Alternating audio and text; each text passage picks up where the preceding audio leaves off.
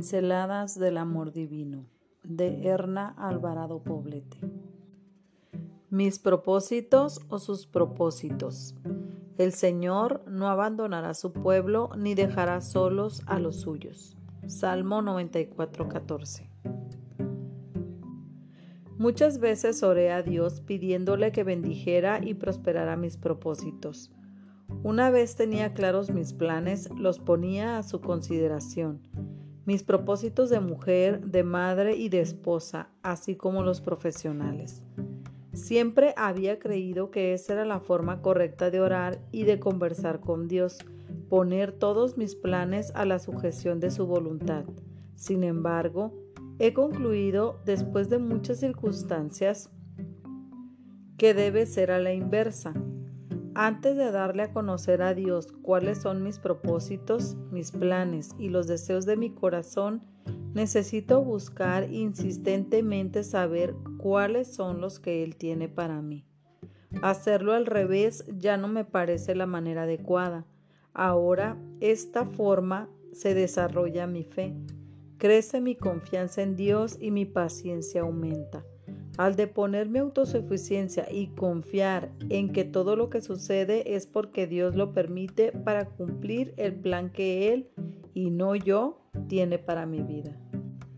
Esperar en Dios es una actitud tremendamente poderosa porque nos libera de la ansiedad y el temor tan abundantes en el corazón humano del siglo XXI. Los planes de Dios no nos son ocultos ni misteriosos, entre otros medios, están revelados en su palabra, pero no solo ahí. El medio más directo y sencillo para conocerlos es a través de la oración privada. Cuando oramos, el Señor, que escucha cada palabra que le decimos, no es indiferente a nuestras emociones y sentimientos volcados en su presencia.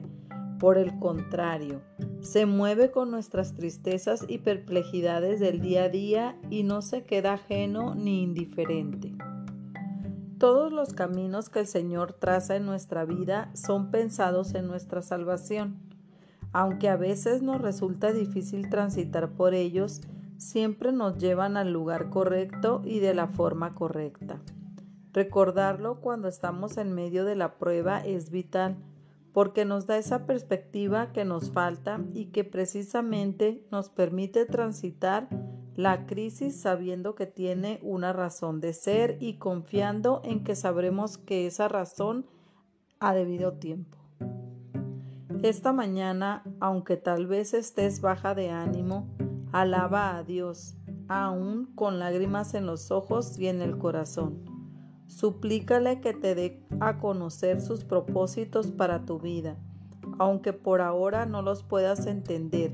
Su promesa es, yo estaré con ustedes todos los días hasta el fin del mundo. Mateos 28:20